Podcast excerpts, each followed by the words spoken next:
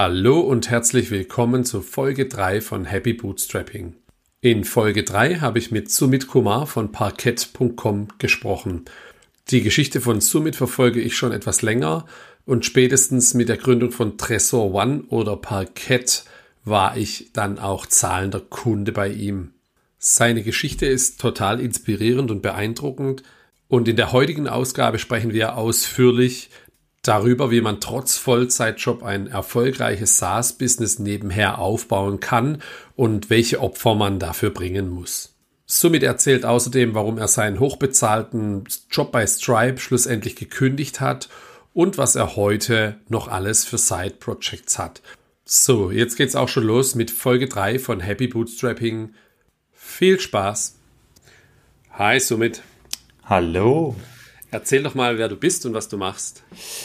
Ja, mein Name ist Sumit. Ich bin, äh, was soll man sagen, Gründer, kann man vielleicht sagen. Berufsbezeichnungen gibt's nicht in unserem Metier.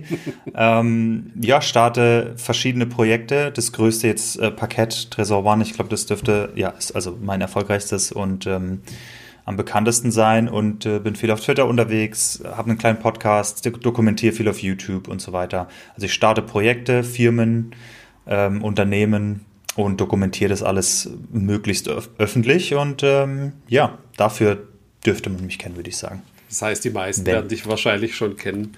Ich das hab, weiß ich nicht, aber kann sein. ich habe deinen äh, Namen einfach mal gegoogelt und habe mir gedacht, so, was finde ich denn als ersten Hit neben ein paar so Themen? Hamburger schmeißt 300.000 Euro Job, um sein Feierabend-Startup groß zu machen. Das ist natürlich eine Headline, ähm, die hat es in sich. War das Konnt ein Stück weit von dir beabsichtigt? Nee, konnte ich mir leider nicht aussuchen. In dem Interview ging es auch gar nicht um mein Gehalt oder so. Ähm, aber ich hatte in der Vergangenheit mal mein Gehalt auf Twitter geteilt und das hat der Autor sich halt dann genommen und zur Headline gemacht. Ähm, was soll ich sagen? Also ich meine, ich verstehe schon, ja, dass es eine schöne Headline ist, um Klicks reinzukriegen. Aber ähm, wenn es nach mir gegangen wäre, wär das, hätte das überhaupt keine Rolle gespielt. Und wir haben da auch nicht drüber gesprochen. Also es war nicht Teil vom Interview oder so. Und äh, aber klar, es, es ist eine tolle Headline aber die, die Visits gelten ja nicht mir, sondern dem Artikel und der Seite. Ja, das kann ich mir vorstellen. Aber es ist schon eine spannende Geschichte auf jeden Fall. Fangen wir mal vorne bei der Geschichte an. Ähm, wie bist du damals zu Programmieren und zu IT gekommen oder wo hast du damit angefangen, die ersten Berührungspunkte? Boah, gute Frage. Also das, ähm, das habe ich tatsächlich auch noch nirgends erzählt, glaube ich. Das, ich war Gamer wie viele in, also in den Teens mit 15, äh, weiß ich noch. Das was weiß ich, Counter-Strike, Unreal Tournament und so, was man so gespielt hat, ähm, als man das Internet entdeckt hat zu der Zeit. Und das bei dir? Das Alter haben wir ja noch nicht ist, erwähnt. Das Alter, also da, das, ich weiß noch, dass ich äh, damals das erste Mal als ein Freund, also wir hatten ISDN und so weiter, ISDN-Verbindung, äh, aber ich hatte keinen Computer und ein Freund von mir hatte einen Computer und die hatten dann gerade DSL. Und da hat er mich angerufen, ich weiß nicht, wie alt wir waren, 13 oder 14 oder so, hat er mich angerufen und hat gesagt, boah, die Seiten öffnen sich wie ein Blitz, komm schnell vorbei. Dann bin ich mit dem Fahrrad eine Dreiviertelstunde zu ihm gefahren ins nächste Dorf, dann haben wir uns an den Rechner gehockt und einfach nur gesurft, wie schnell die Seiten aufgingen und dann haben wir, konnten wir als erste Mal was online spielen und es war ein Mod für Unreal Tournament, der hieß ähm, Tactical Ops. Mhm. Und wir hatten das immer nur lokal gespielt gegeneinander und dann haben wir erst gesehen, wie anders die Leute im Internet spielen und so. Und dann haben wir damit angefangen und dann ist man in diese Szene so ein bisschen rein. Dann war man in Clans, heißen sie, heißen sie, glaube ich, heute noch. Ja. Ähm, die Teams, die gegeneinander spielen, haben, waren in Ligen. Und dann braucht man halt eine Webseite. Und äh, ich wusste, niemand wusste, wie man eine Webseite macht. Und dann habe ich halt Rechtsklick, Quelltext anzeigen, mir von anderen Seiten den Quelltext quasi lokal kopiert und geguckt. Dann war eine Seite da, die sah dann natürlich komisch aus und dann angefangen, zu editieren und zu Learning by Doing zu gucken, okay, wenn ich das ändere, dann verändert sich das und so habe ich es halt gelernt mit 15 dann, um Clan-Webseiten zu machen und das habe ich dann auch für uns und andere Teams, in denen ich dann gespielt habe, so die ersten Webseiten. Und hast du dann angefangen. auch für die Games selber was entwickelt oder ist es dann direkt Webentwicklung dann gewesen? Ist direkt Webentwicklung, war sofort UI, Web, ähm, war eigentlich nur Frontend, mit Backend hatte ich sozusagen gar nichts zu tun. Und das, das Notwendigste, was ich damals äh, gelernt habe, war wie man einen Apache-Server ähm, hinstellt und dann über FTP die Dateien hochlädt, damit die funktionieren. Ähm, und dann ging es ein bisschen Richtung PHP und so weiter, wenn ich dann die ersten Sachen mal als äh, Backend-seitig machen musste. Aber da war alles hardcoded in, im HTML und so. Das ja, hat schon und, Spaß gemacht. Und, und dann hast du irgendwann gemerkt, du möchtest das Hobby zum Beruf machen.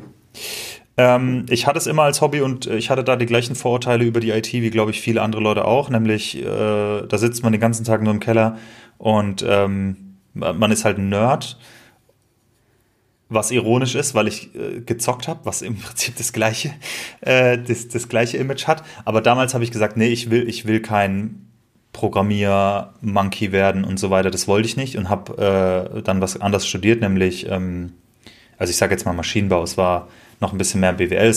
Wie hieß es denn? Ähm, äh, ich weiß es nicht mehr. Es war so wie Wirtschaftsingenieur, aber mit ein Ticken mehr Technik als Wirtschaftsingenieur äh, in Stuttgart. Und ähm, habe aber jeden, habe immer noch die ganze Zeit als ähm, Freelancer gearbeitet in der Webentwicklung. Und wenn ich die ganze Zeit Software programmiere und was und Hardware lerne, da, hat, da waren einfach keine Überschneidungen, da waren keine Synergien in irgendeiner Form. Und nach dem dritten Semester habe ich gesagt, okay, das kann ich so nicht mehr machen. Entweder ich muss einen anderen Freelance-Job holen oder ich studiere halt doch was in meinem Bereich. Und dann wollte ich äh, an die Hochschule der Medien wechseln und da was mit Medien studieren oder digital, wie auch immer. Und ähm, dann gab es ein paar Monate Pause bis zum nächsten Semester, bis das Semester angefangen hat. Und in denen habe ich halt mein Freelancing auf 100% hochgefahren. Und dann lief das so gut, dass ich dann gesagt habe, komm, dann warten wir noch ein Semester und dann noch ein Semester und nach drei Semestern habe ich gedacht, okay, scheiß drauf, es interessiert niemand mehr, äh, ob ich studiert habe oder nicht. Und dann habe ich es hab ich's ganz gelassen. Also am Ende des Tages habe ich keinen Abschluss, bin Studiumsabbrecher und äh, ähm, auch keine Ausbildung oder so und bin halt nur dann in die, ja, in die, in die Schiene rein und habe dann mich auch fest anstellen lassen und so weiter, nachdem ich ein paar Jahre Freelancer war. Und so hat es angefangen eigentlich. Und die HDM in Stuttgart war das wahrscheinlich? Die hatte ich ja. jetzt noch nicht für einen Vortrag mal angefragt dann. Ich habe an der HDM ähm, zwei Semester waren es, glaube ich, ähm, Pro Programmieranfänger-Tutor gemacht. Mit, mit einem Professor, äh, den habe ich da unterstützt und so, ja, quasi Programmiergrundkenntnisse mit ähm, vermittelt. Und, und jetzt sehen heute alles äh, oder, oder viele, was du eben mit äh, Parkett machst. Wie, wie kam es denn dazu? Weil ich gehe mal davon aus, du hattest auch ganz viele Sachen probiert, die man heute nicht mehr sieht und findet. Ähm, also die korrekt. sogenannten Fehlschläge oder anderen Projekte. Ähm, hast du da sehr viel gemacht? Mm, also man hat, man hat ja als Programmierer immer Projekte, vor allem wenn man anfängt, äh, gibt es immer Sachen, die man ausprobiert, würde ich behaupten. Und die dienen erstmal zum Lernen. Also man pr probiert dann ein neues Framework aus oder ähm, ein neues Tool oder was auch immer oder ein SaaS-Produkt, das, das äh, schön aussieht oder cool aussieht, das man mal nutzen will. Ähm, bei mir waren es viel Design-Sachen. Ich habe Design-Inspiration bekommen durch andere Seiten und andere, Le also was andere Leute halt gemacht haben, was ich so im Netz gefunden habe und wollte das dann ausprobieren oder wollte halt ich, ich sag mal, künstlerische Seiten bauen, die beeindruckend waren auf visueller Ebene und nicht um, also da war es völlig egal, was auf der Seite ist. Ob das jetzt eine Fanseite für Pokémon ist oder ob das ähm, ich habe zum Beispiel auch ein Quiz gebaut und solche Sachen. Also die hatten alle nicht die Intention, irgendein, irgendein, äh, eine Firma zu werden oder, oder Kohle abzuwerfen. Und Parkett war, ich würde sagen, das erste private Projekt oder Geoman könnte man sagen, war auch ein bisschen vorher, weiß nicht genau. Ähm, ich habe erst zu dieser Zeit, 2019, ernsthaft gesagt, ich möchte ein Projekt jetzt nicht mehr zu bauen, um zu lernen oder nur um zu lernen, sondern ist es eine Absicht dahinter, da draußen ein Unternehmen zu machen. Das heißt, es muss profitabel sein. Das heißt, ich muss mich auch um das Ganze drumherum kümmern. Das Programmieren ist dann nicht mehr das Hauptproblem, sondern Marketing und Unternehmensaufbau und äh, Finanzen und Accounting und Steuern und was auch immer. Ähm, und zu Parkett oder zu Trezor One hieß es damals noch, kam es eben, weil, weil ich selber angefangen habe zu investieren, habe angefangen, mich um meine Finanzen zu kümmern, auch erst 2018, 2019.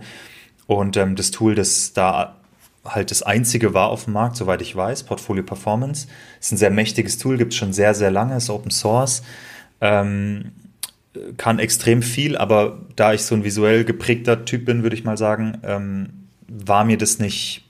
Also ich wollte ich wollte ein anderes UI. Ich wollte es ein bisschen moderner äh, und ein bisschen ähm, zumindest subjektiv für mich ansprechender und online äh, Portfolio Performance installiert man ähm, lokal auf dem Rechner und ich wollte das halt äh, online und auf dem Handy und so weiter. So wie ich halt Webseiten baue.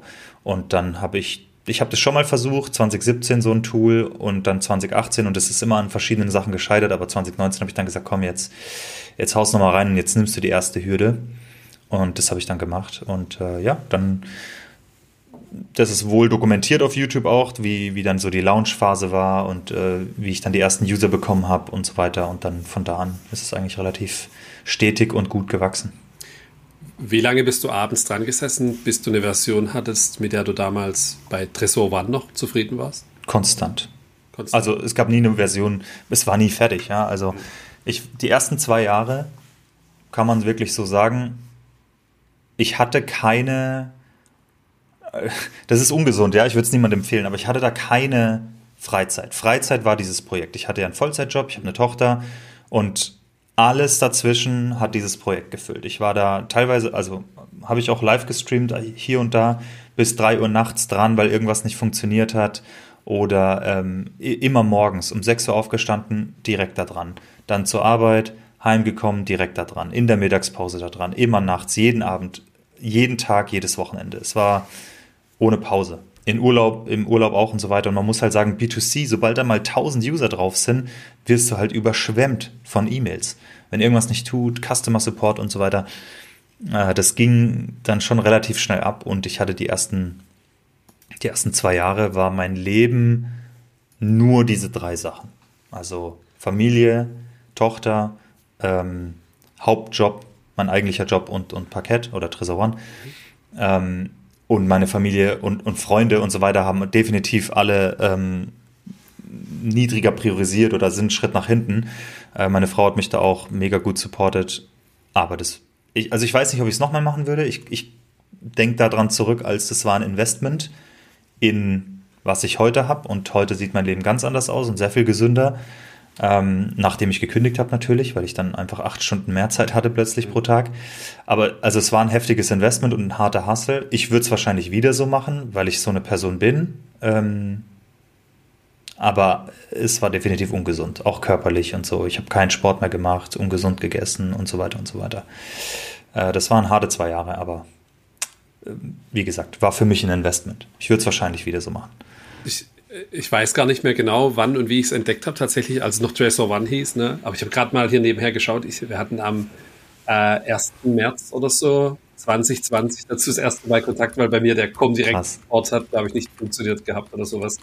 Und dann hast äh, du dich als äh, ähm, Head of Support äh, quasi auch direkt ein Problem gekümmert und als Head of Code das direkt gefixt und ähm, deployed. Und äh, ja, Maschine. Ich glaube, es war sogar, sogar sonntags geantwortet dann. Ja. Ähm, auf das Thema. Konstant. Natürlich. Ähm, Konstant. Finde ich eine wahnsinnig inspirierende Geschichte. Ähm, jetzt ähm, hast du dann einen Rename machen müssen.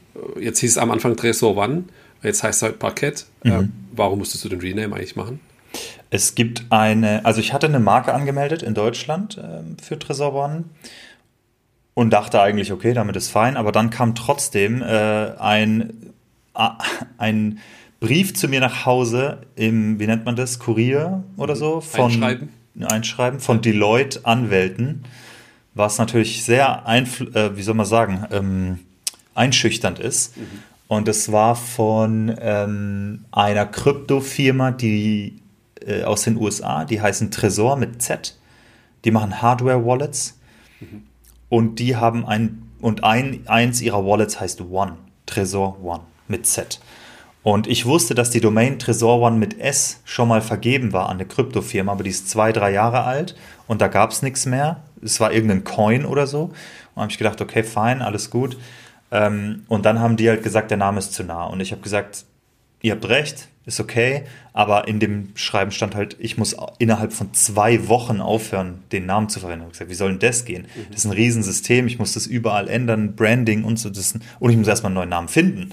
Also das war, äh, die zwei Wochen haben nicht funktioniert, aber die wollten auch keine Kohle oder so. Ja? Also man hat wirklich gesehen, die wollen nur ihre Marke beschützen. Da ging es nicht drum, irgendwie mich abzuzocken oder so.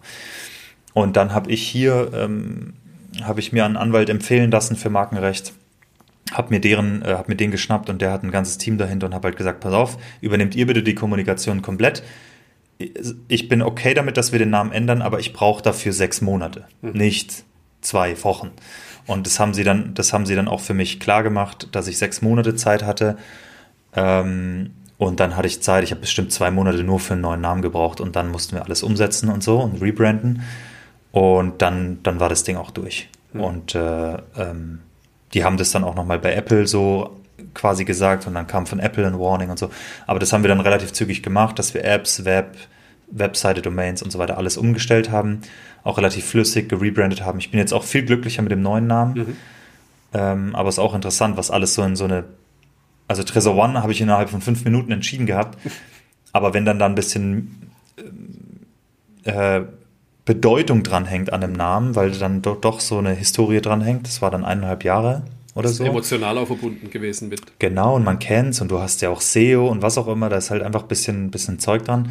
Dann überlegt man sich den zweiten Namen halt sehr, sehr genau. Sowas wie, kann man es aussprechen? Wenn ich es dir sage, kannst du es googeln? Mhm. Ist die Domain überhaupt noch frei? Und lauter so ein Zeug.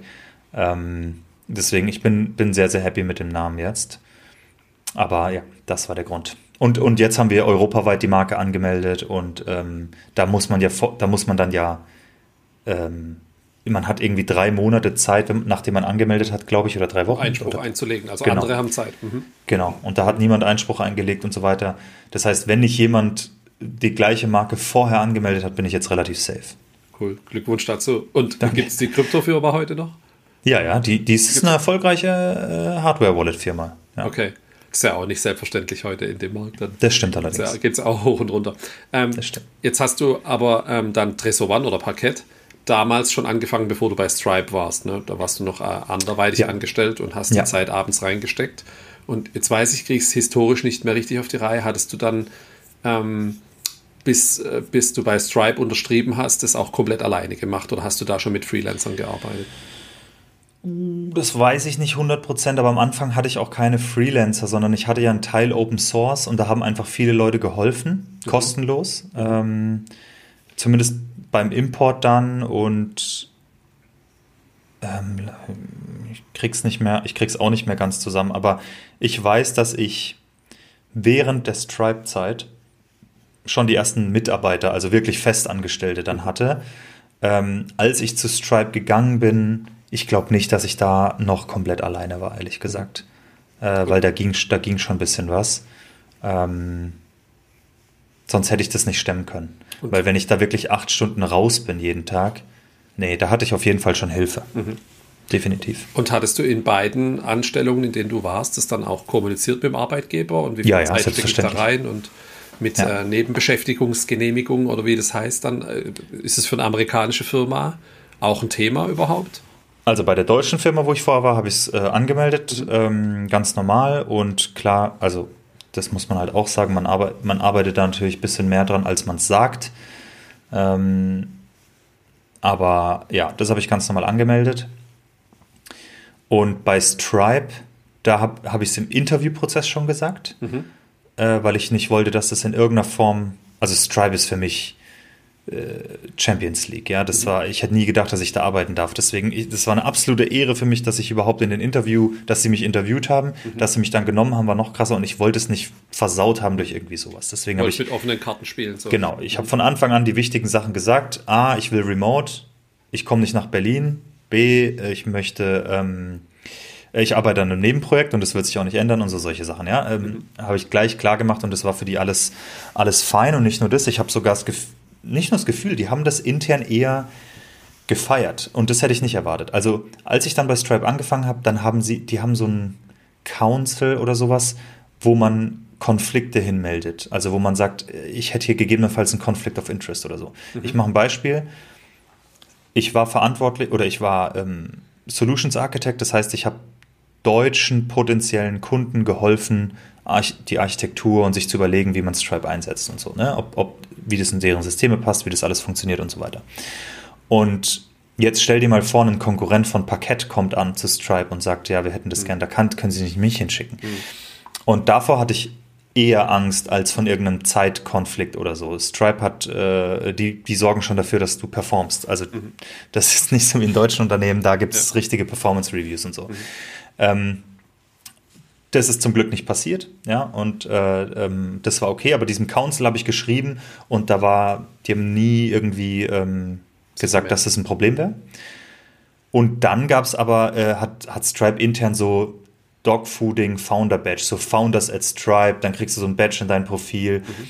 und Dogfooding oder heißt es, glaube ich, dass du quasi das eigene Produkt in Production verwendest. Und mhm. ich war einer, einer, glaube ich, der einzige Mitarbeiter, der ein Production-System mit echten Kunden in Deutschland hatte. Das heißt, ich konnte quasi, ich war immer in den ganzen Beta-Phasen drin, bin ich auch jetzt noch und teste halt neue Produkte, wenn es passt für meinen Use Case ähm, im deutschen Markt und so weiter und geben dann Feedback und so. Das war dann intern schon relativ gern gesehen bei den Produktteams und so weiter, weil ich halt intern Feedback liefern konnte, bevor sie irgendwie das Kunden geben mussten.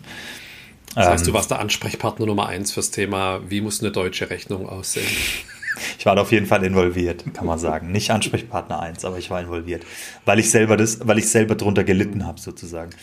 Ähm, aber ja, das, also das, von dem her wollte ich, was ich sagen will, ist, das wurde eher encouraged so ein bisschen. Ne? Also mhm. es war eher ähm, gern gesehen. Ich habe da auch Lob dafür bekommen. Mhm. So krass, dass du das machst und, und, und das sei beeindruckend und so. Und äh, ich habe mich gut gefühlt, ja, das zu machen. Mhm. Äh, klar, die Zeit, es war hardcore, weil Stripe einfach kein, da wird es einem nicht langweilig. Da muss man richtig vier Stunden, äh, sorry, acht Stunden am Tag oder länger Kopf muss da sein. Da, da, da wird es nicht langweilig, vor allem nicht remote. Ähm, das heißt, es war extrem energiezehrend, so dass ich dann auch im Dezember gesagt habe, letztes Jahr im Dezember, also genau vor einem Jahr, mhm. das schaffe ich nicht noch ein Jahr. Ich muss was ändern. Entweder ich muss Parkett aufhören oder ich muss Stripe aufhören. Das körperlich und mental kriege ich es nicht noch ein Jahr hin. Das war Hardcore. Also so quasi Reißleine gezogen vor Burnout oder so. Ich will jetzt nicht sagen kurz davor, aber mir ging es schon nicht gut. Und dann habe ich im Januar gekündigt. Und wie lange warst du dann überhaupt dort? War das dann ein volles Jahr? Ja. Eineinhalb Jahre. Eineinhalb Jahre, ne? Ja. Mhm. Und hast du auch viele Termine dann außerhalb der, äh, ich nenne es mal, europäischen Arbeitszeit gehabt dann? Und das hat sich überschnitten mit der Zeit, wo du sonst an einem Projekt gecodet hast? Also an meinem Projekt coden, die Zeit ist es ja nicht fix. Das kann ich ja immer machen, wenn ich Zeit habe. Ja. Also das, das wäre kein Problem gewesen. Ähm, und nee, ich würde nicht sagen, es gab viele Termine. Stripe hat sehr viel Rücksicht genommen auf Privatleben. Da war eher dann die Familie. Ne? Wenn du um 18, 19 Uhr deine Tochter ins Bett bringst, das war dann eher ein Grund, einen Termin abzusagen, nicht, nicht irgendwie ein Nebenprojekt. Ähm, es gab ab und zu Termine, die, die waren dann um 19 Uhr oder, oder um 21 Uhr auch mal, wenn es mit irgendwie San Francisco oder so machen musste, äh, ein Meeting hatte. Aber ich würde sagen, eher die Ausnahme als die Regel. Also generell von den Arbeitszeiten und so, oder insgesamt, Stripe ist ein wirklich, wirklich, wirklich toller Arbeitgeber. Und wäre ich zehn Jahre jünger, also oder hätte ich nicht die Ambition, jetzt mein eigenes Projekt zu machen, würde ich da easy zehn Jahre arbeiten. Ich habe es da gelebt, ich finde es krass, das, ich war stolz drauf, da zu arbeiten. Das sind super talentierte Teams, geile Produkte. Von dem her, also ich fand es mega und das war umso schwerer, da zu kündigen für mein eigenes Projekt. Hm, das glaube ich. Das mit dem Encouragen von Gründern, das finde ich mega interessant. Ähm, gerade vor allem, wenn du das, das, Produkt selber nutzt, da bedingt sich ja das eine, das macht ja immer das andere besser. Und ja. umgekehrt, finde ich, gestern im, im äh, Blog von Superbase gelesen, das nutzt du ja auch, ja. Ähm, dass die auch bevorzugt ehemalige Gründer suchen für die Festanstellung, weil die eben das Mindset mitbringen, auch wirklich das Produkt kundenorientiert nach vorne zu bringen. Ja. Finde ich einen spannenden Ansatz.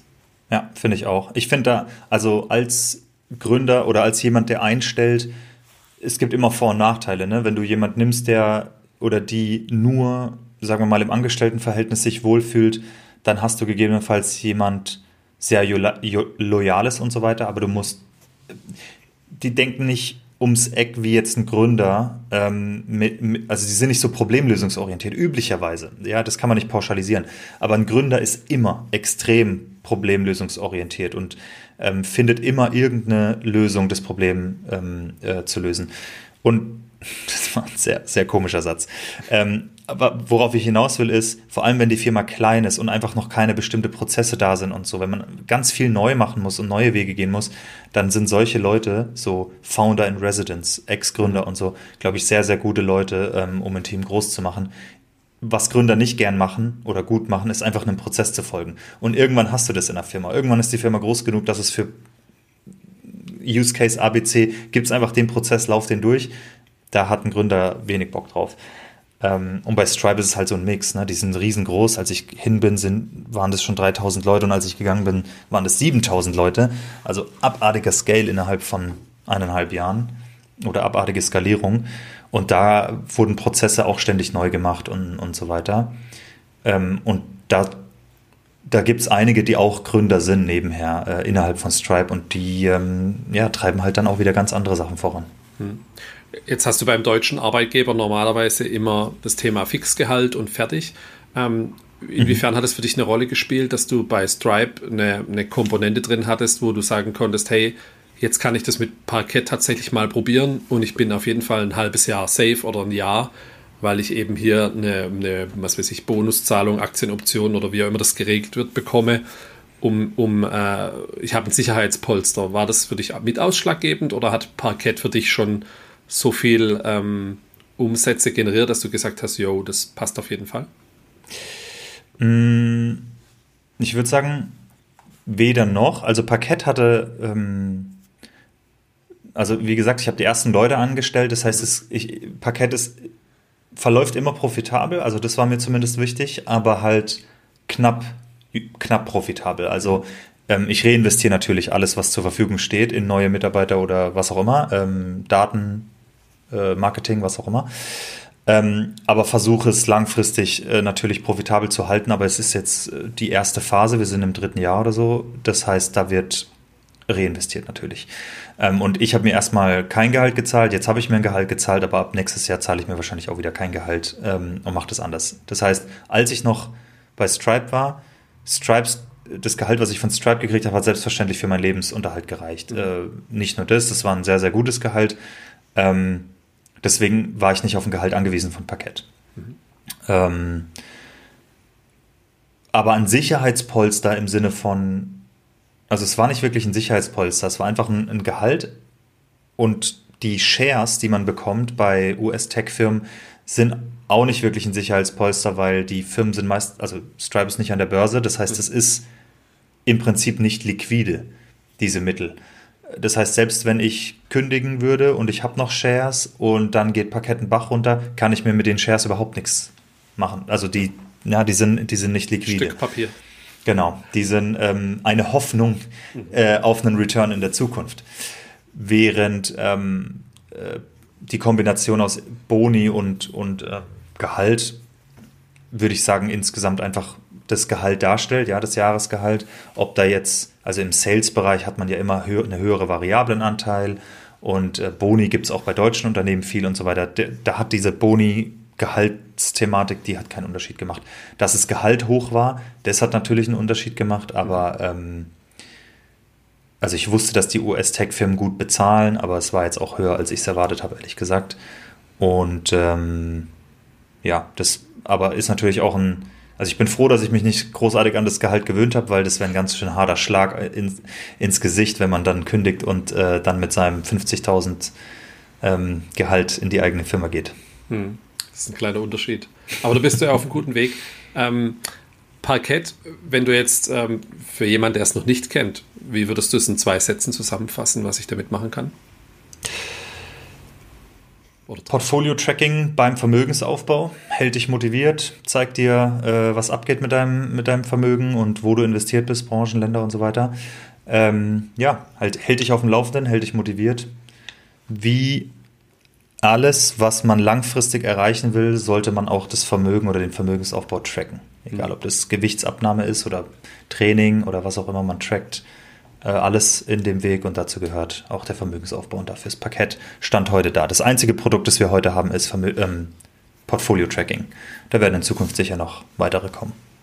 Hat sich jetzt ja auch schon ganz schön weiterentwickelt seit dem Start. Ne? Ich glaube, am Auf Anfang hattest du Comdirect äh, als einzigen mit drin, weil das, glaube ich, sogar das Problem gelöst hat, das du selber hattest, weil du genervt ja. warst von, wie track ich denn meine Investments bei, bei Comdirect.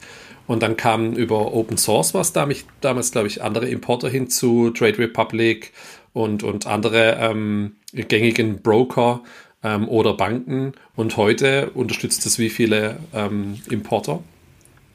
Oh, ich kann dir keine Zahlen nennen, aber ich würde behaupten, alle Broker, auch Privatbanken und sowas in Deutschland und äh, sehr viele in Österreich und Schweiz. Und wie viel von den Importern habt ihr dann am Ende selber gebaut und wie viel kam durch die Community? Ist das so halbe halbe oder kannst du überhaupt? Also die Code, also äh, ja, man kann man kann es folgendermaßen sagen. Ich habe den Comdirect Import gebaut und danach keinen mehr oder fast keinen mehr. Okay. Ich persönlich. Mhm. Dann kam sehr viel über die Open Source Community, aber ganz viel davon halt von einem Contributor mhm. Und Den hast du dann eingestellt. Den habe ich eingestellt. Herzlichen Glückwunsch, gut. Danke.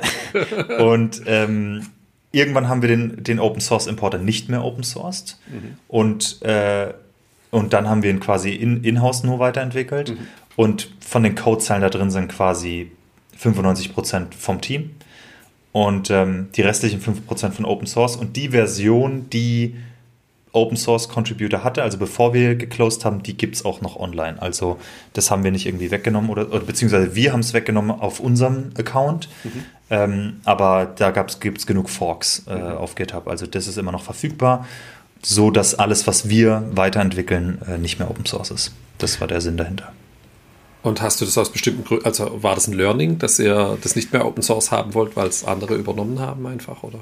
Genau, also wir hatten eine Lizenz äh, drinne, ähm, wo es eben hieß, ja, wenn man es benutzt, A, ist es für Private Use, für nicht für Commercial Use und ähm, äh, man muss uns attributen und so weiter. Und dann gab es halt Konkurrenten, die es einfach kopiert haben und ähm, die Lizenz ignoriert haben.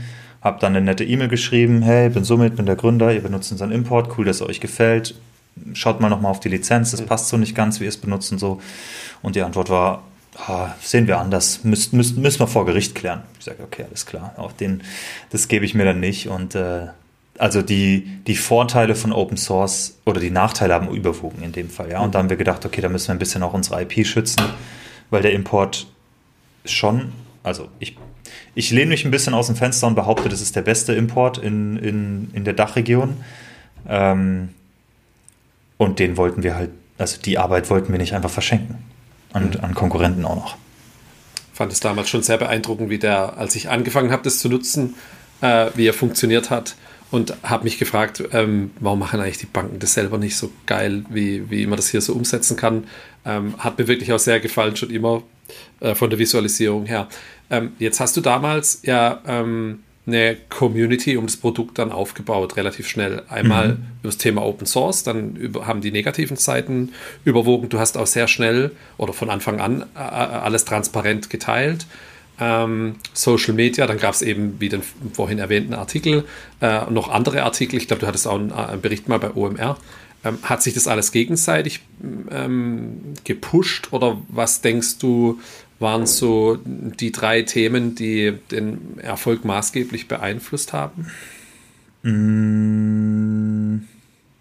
Ich hatte halt ein paar Lucky Punches, würde ich sagen. Also zum einen war ich sehr transparent, was, glaube ich, viele Leute, vor allem Entwickler, die, die investieren und ähm, so an einem Projekt partizipieren konnten, so als Early Adopter gewonnen sozusagen. Und da hat sich so eine kleine Core-Community gebildet die Community habe ich nicht gemacht, um eine Community zu bauen, sondern ehrlich gesagt nur, um zu versuchen, dass mir die Community selbst beim Support hilft, mhm. weil der Support hat meine ganze Zeit gefressen. Habe okay. ich gesagt, okay, ich brauche ein Forum, dass sich die User gegenseitig helfen, sonst mhm. komme ich nicht mehr klar.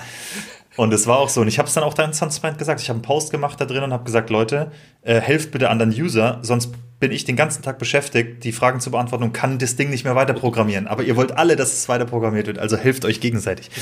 Und das haben sie auch gemacht. Und so war das so ein, habe kann man so sagen, hat man es ein bisschen mit der Community zusammengebaut. Und ich teile ja ganz transparent auch den Umsatz und alles drum und dran. Also es gibt so ein paar KPIs, die ich nicht teile, ja, ähm, Conversion Rates und so.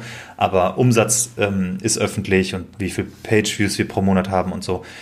Ähm, und es hat natürlich auch viele Leute angelockt auch Konkurrenten, weil sie gesehen haben, es funktioniert, aber es lockt auch äh, natürlich äh, User an, weil sie die Transparenz ähm, schätzen und sehen, was passiert. Und das ist ein ganz transparentes Businessmodell. Wir stellen gute Software hin und du gibst uns Geld dafür. Und das Geld nehmen wir, um gute Software zu bauen. Und das ist einfach ein schönes, äh, schöner Cycle, wie man, wie man so ein Business bauen kann. Ganz simpel, keine Tricks sozusagen. Und äh, das hat auf jeden Fall einige angelockt, glaube ich, und auch ähm, überzeugt ist auch immer, ne? Man gibt ja Finanzdaten so ein bisschen ab. Schafft oder, Vertrauen, vor allem ja. in dem Business dann, ne? Genau. Und, und dann hatten wir halt ein paar Lucky Punches. Wir waren, würde ich, also wenn mich nicht alles täuscht, mein heutiger Wissensstand ist, dass wir Erste am Markt waren mit einem Online-Portfolio-Tracking in Deutschland. Ähm, es gab sicherlich ein paar US-Unternehmen oder sonst was oder Rentablo gab es noch, aber keine Ahnung, die waren nie als Lösung irgendwie auf dem Schirm, zumindest bei mir nicht. Und nach uns kam aber jetzt gibt es 20 oder so ähm, in Deutschland. Und das dass wir Erster waren, hat sicherlich auch geholfen. Also ähm, Influencer haben es benutzt. Wir haben ja extra die Teilenfunktion eingebaut, dass man, dass es auch ein bisschen Konversation fördert. Und dadurch haben auch Influencer ähm, das genutzt. Allen voran Finanzfluss, natürlich riesen YouTube-Kanal, äh, wodurch sehr viele ähm, Leute, User zu uns gekommen sind. Aber dann auch die ältere, ältere Generation, die ja viel eher bereit sind, für so ein Tool zu bezahlen, mhm. ähm, die kamen halt nicht über dann so Medien wie Finanzfluss, sondern halt ähm, äh, eher über Magazine und solche Geschichten oder über Foren, wo, wo es empfohlen wurde. Ähm, und so, also es war sehr viel organisches Wachstum. Wir haben erst dieses Jahr wirklich mit, mit ähm, in, intentional, was ist das deutsche Wort für intentional? Mit absichtlichem Marketing angefangen dieses mhm. Jahr. Jetzt diese Woche nochmal verstärkt. Ist mir aufgefallen. Mit Parket Rap meinst du? Ja. Oder? Ja, das, äh, also das schlägt äh, um einiges besser ein, als ich dachte, ja. Das, das war nice. Das sind immer die, also kurz zur Erklärung, das ist quasi der Spotify-Jahresrückblick äh, für Parkett, wo man eben dann Social Media teilbare Inhalte bekommt über sein Portfolio und es eigentlich eine geniale, geniale Geschichte und ich habe jetzt echt im Stream, habe ich es also in Twitter und äh, woanders noch gesehen, ach Gott, da muss ich mich jetzt auch mal wieder einloggen und dann habe ich es auch gleich, ich habe sogar eine E-Mail dazu bekommen und finde es echt auch mega gemacht. Bei mir sind die Zahlen nicht ganz so spaßig, aber ja, da, da hätte man wahrscheinlich ein zensiert drüber packen sollen, aber ja, es gibt, äh, man trotzdem kann, gefreut.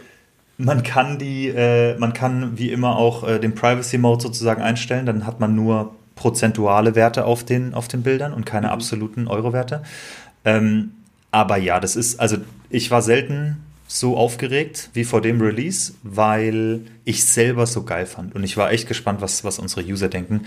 Und äh, zum ersten Mal vergleichen wir halt direkt mit der Community. Also wir, wir haben das immer geplant bisher, wir haben es immer noch geplant, aber es gab es bisher nicht, dass da stand, äh, dass da steht zum Beispiel, du hast so und so viel Dividende kassiert und mhm. im Kontext der Community bist du unter den Top so und so viel Prozent. Und wenn du weißt, du kassierst zum Beispiel den, von den Dividendenkassierern gehörst du zu den Top 10% oder von deiner Performance dieses Jahr gehörst du zu den Top 40% oder so. Das sind einfach interessante Insights, auch wenn sie für den persönlichen Weg vielleicht nicht viel ähm, ändern. Wir sind einfach Leute, die gerne vergleichen. Wenn man trackt, vergleicht man. Wenn man Progress macht oder sich mit was beschäftigt, vergleicht man sich mit anderen. Ähm, und dann ist es äh, einfach ein extrem interessanter, äh, eine interessante Art, die Information zu bekommen. Und ähm, das funktioniert sehr gut. Wir werden das natürlich auch als Feature dann in Parkett einbauen. Aber ja, ich persönlich habe es selber sehr gerne benutzt, jetzt wo wir es gebaut haben. Und äh, bin froh, dass es auch so gut von der Community angenommen wird. Ist richtig cool. gut. Nice. Wie viele User hat Parkett heute?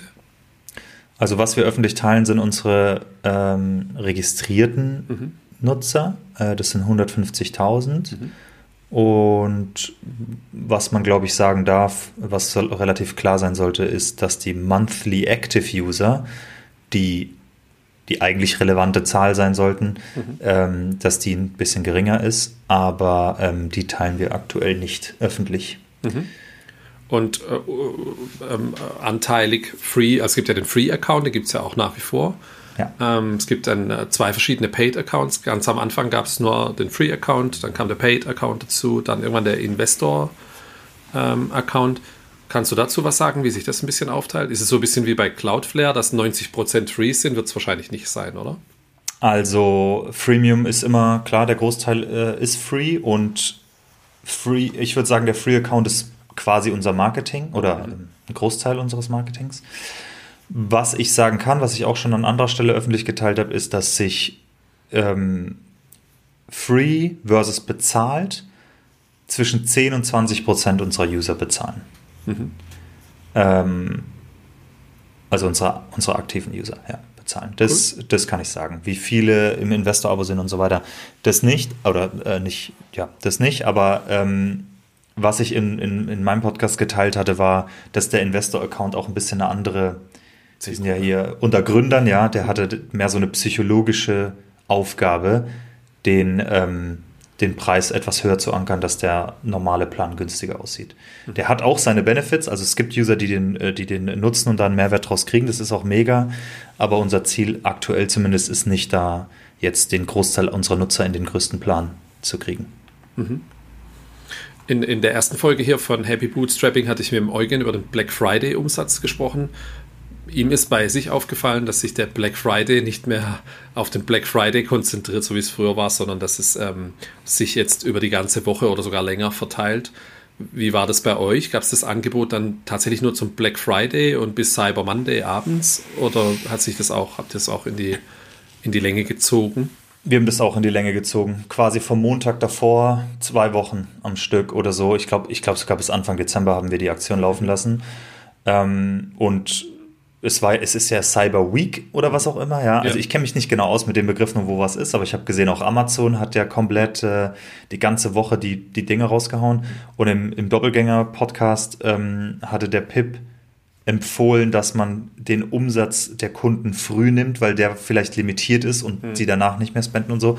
Und genau an den Rat haben wir uns auch gehalten ähm, und sind damit früh raus und haben absolute Rekordumsätze damit mhm. gemacht. Also so viel hatten wir noch nie, äh, bei weitem nicht.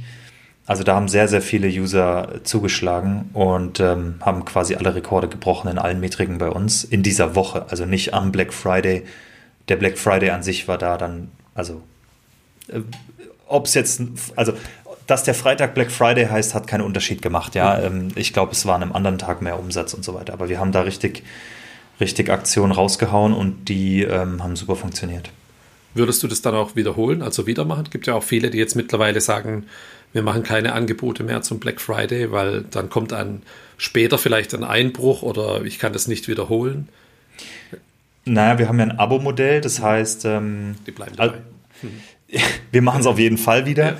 Ähm, und, und das, was wir nicht wiederholen können oder dann umsetzen, ich meine, was wir da raushauen, die Discounts, das ist also das ist nicht zu hoch. Wir die, die valuen unser Produkt nicht oder so. Die, die mhm. Discounts waren 20%, 30% so um den Dreh, äh, was okay ist. Und viel, viel wichtiger, wir haben das angeboten für die Jahresabos. Mhm. Und das ist nochmal ein Riesenmehrwert für uns, vor allem in der aktuellen Marktphase, ähm, wenn man bedenkt, dass es nächstes Jahr nicht besser wird oder Rezension oder was auch immer. Sagen wir mal, wir gucken aufs nächste Jahr mit Vorsicht, ist es ein Riesenmehrwert, je mehr Leute wie möglich wir ins Jahresabo bekommen. Und dann ist es okay, wenn die 30% Discount für dieses Jahr bekommen. Mhm. Ähm, und wenn wir sie überzeugen, dass sie dabei bleiben, dann zahlen sie ja das Jahr drauf den vollen Preis und dann war das ein sehr, sehr gutes Investment. Also wir machen das auf jeden Fall wieder äh, und wir machen das auf jeden Fall öfter. Mhm. Jetzt nicht jede Woche oder so, aber nur am Black Friday müssen wir es auch nicht machen.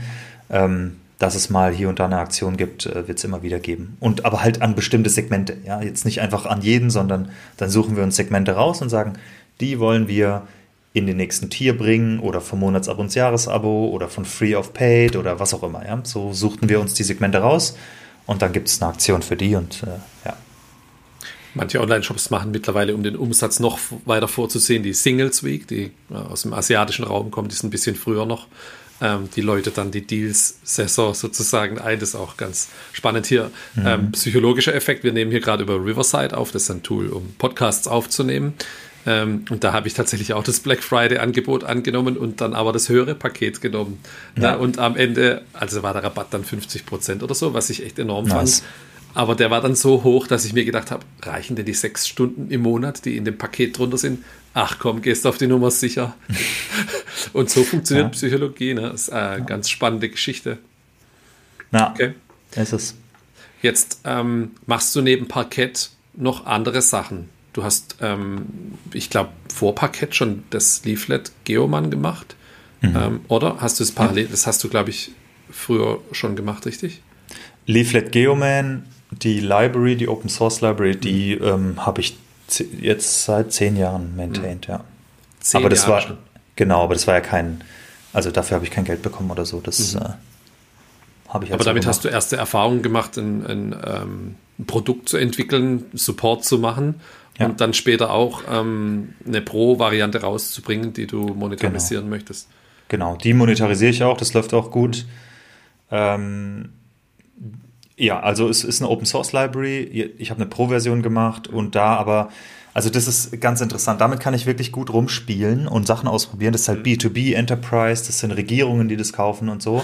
Und es ist kein SaaS oder irgendwas, sondern ich, ich, ich habe die, e äh, ich hab die Software in der ZIP-Datei auf dem Google Drive und schicke denen per E-Mail einen Link, wo sie es runterladen können, wenn sie es gekauft haben. So komplett ohne Lizenzserver und Co. Oh, komplett ohne Lizenzserver. Ich schicke denen eine Lizenz, deren Anwälte ändern die dann noch ein bisschen und dann unterschreiben wir die beide und dann vertraue ich darauf, dass die mich nicht rippen und das würden sie auch nicht, weil für das bisschen Geld für die würden die niemals eine Klage ähm, ja. eingehen. Und, ähm, und ich verkaufe wirklich nur an die Großen, die an Startups und so weiter verkaufe ich es gar nicht erst. Ähm, und der Return on Invest also wenn man die Marge betrachtet und so, das ist halt insane. Das hat halt 95% Profitmarge oder was auch immer, ähm, weil die Software ist quasi fertig. Das ist, das, das ist der Unterschied zu SaaS. Ne? In dem Fall ist die Software wirklich fertig und wenn jetzt ein Kunde kommt oder ein potenzieller Kunde und sagt, wir brauchen Feature, Feature XY, dann hauen wir einen richtig dicken Tagessatz dahin und sagen, ja, dafür tun wir es programmieren. Und dann zahlen sie die Lizenzkosten und den Tagessatz. Und ähm, das funktioniert gut. Das ist vom Monthly Recurring Revenue noch ein ganzes Stück kleiner als Parkett, aber die Ticket Sizes sind halt enorm. Also ein Kunde zahlt halt 10.000 Euro im Jahr, während ja, bei Parkett brauche ich da ein bisschen mehr User mhm. mhm. für 10.000 Euro. Mhm. Und aber du möchtest jetzt trotzdem verkaufen. Ist das noch der aktuelle Stand? Ähm, Oder schaust dir zumindest an, ob sich jemand dafür findet, der. Ich habe gesagt, äh, ich habe quasi für mich so gesagt, hey, Leaflet Geoman oder Geoman an sich, ähm, da steckt viel Potenzial drin. Ich habe keine Zeit, das, ähm, das auszuschöpfen. Auch äh, habe da noch einige Ideen für ein SaaS-Produkt und so weiter. Ähm, und es ist das beste Tool auf dem Markt für das, was es tut. Da, da kann ich, glaube relativ confident drüber reden. Es gibt kein, kein besseres. Und ähm, ich habe gedacht, wenn, es, wenn jetzt jemand kommt und sagt, okay, ich, ich schöpfe dieses Potenzial aus, ich mache daraus was Dickes und somit hier, du kriegst drei, vier Jahre an Umsatz, was du aktuell machst, plus ein bisschen Growth Rate. Also die Growth Rate ist ziemlich stark, deswegen sagen wir mal, wir vierteln die Growth Rate und die, die betrachten wir und den Revenue kriegst du, kriegst du jetzt auf einen Schlag. Dann hätte ich es gemacht. Mhm. Nur der aktuelle Markt ist mit seinen Multiples auf Revenue aktuell nicht ganz so cool. Und man muss auch sagen, dass so ein Produkt relativ selten ist. Das heißt, die Leute denken immer, ja, die Profitmarge ist dann 40 oder 50 Prozent oder so und wissen gar nicht, wie passiv das ist, was da passiert. Dass mir schreibt jemand eine E-Mail, weil er das Produkt hat. Ich habe genau einen Call mit denen und dann verkaufe ich das Ding und ab dann ist nichts mehr. Da gibt es keinen Support, kein gar nichts. Man schickt das Produkt hin und fertig ähm, wie wenig Aufwand das ist, das zu in, in, in der Daily Operations. Mhm. Äh, das unterschätzen alle und ich glaube, da, da ist es dann auch stark unterbewertet sozusagen. Ähm, aber ich fand es interessant, mal den Verkaufsprozess durchzumachen und mal mit Leuten zu quatschen, die, die ein Produkt oder eine Firma kaufen wollen, auf was die so achten und was die angucken und so. Deswegen habe ich da einige Calls gehabt, einige Verhandlungen, mit einigen bin ich immer noch in Verhandlungen, aber insgesamt habe ich mich schon entschieden, dass ich es nicht verkaufe ähm, und es noch ein Jahr weiterlaufen lassen so oder ich lasse es so lange weiterlaufen, so wie ich es habe. Aber in einem Jahr können wir noch mal gucken wegen Verkaufen. Dann dürfte die Valuation auch wieder ein bisschen anständiger sein und der Umsatz dürfte sich bis dann auch verdoppelt haben oder mehr. Hast du da viel gelernt vom B2B-Vertrieb von äh, Leaflet äh, rüber dann zu Parkett? Hat, hat dir das weitergeholfen? Das ist ja eigentlich schon komplett unterschiedlich, oder? Ist komplett unterschiedlich. Ähm, Parkett hat noch nicht viel B2B, äh, deswegen das hat mir da nicht viel genutzt, aber was mir sehr viel genutzt hat, war meine Erfahrung bei Stripe hat mir sehr viel für Geoman gebracht.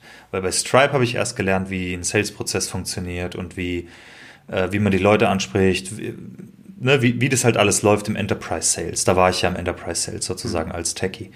Und ähm, das habe ich mir das, was ich da gelernt habe, habe ich natürlich genutzt, ja. Ähm, und das, das hat sehr gut funktioniert.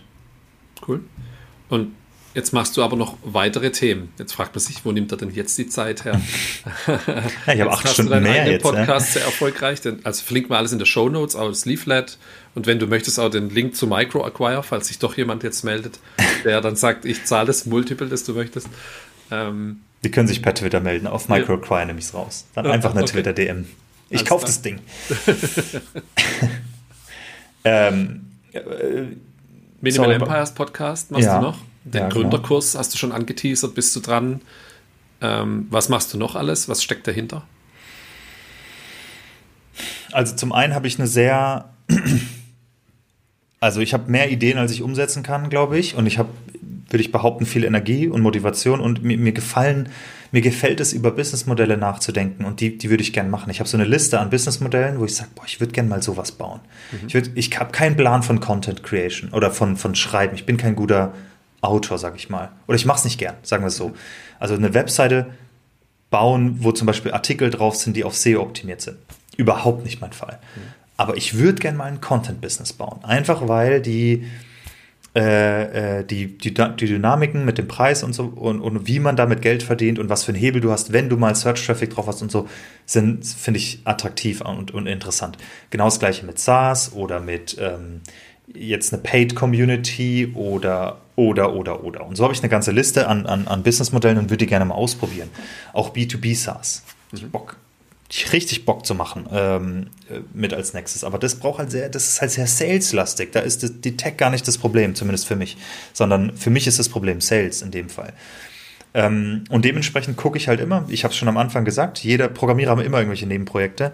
Das heißt, ich habe aktuell Parkett, dadurch, dass ich jetzt ein tolles Team habe und äh, wir sind gut eingespielt und ich kann mich mehr auf den, ich sag mal, den Unternehmensaufbau äh, konzentrieren als Day-to-Day -Day programmieren. Ich bin da eher äh, Bottleneck, Flaschenhals ähm, fürs Team.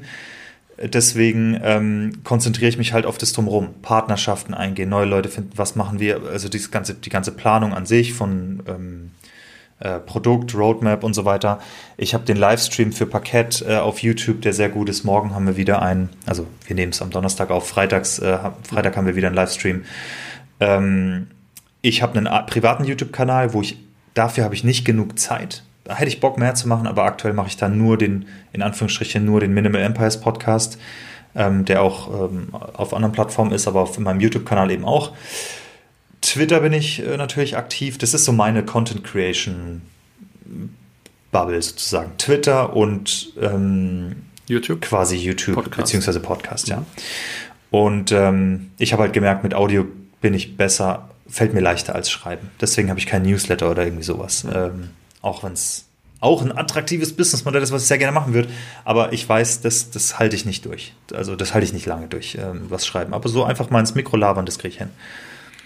Ähm, Geoman habe ich und ja, und ich habe halt noch einige Ideen. Also hätte ich mehr, hätte ich ein bisschen mehr Zeit, würde ich noch mehr starten. Ich hoffe eigentlich eher, dass ich Leute kennenlerne, wo ich sagen kann, komm, ähm, ich finanziere das erste Jahr, das ist die Idee.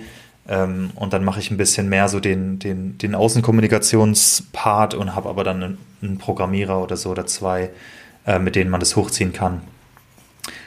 Aber so, so weit bin ich noch nicht.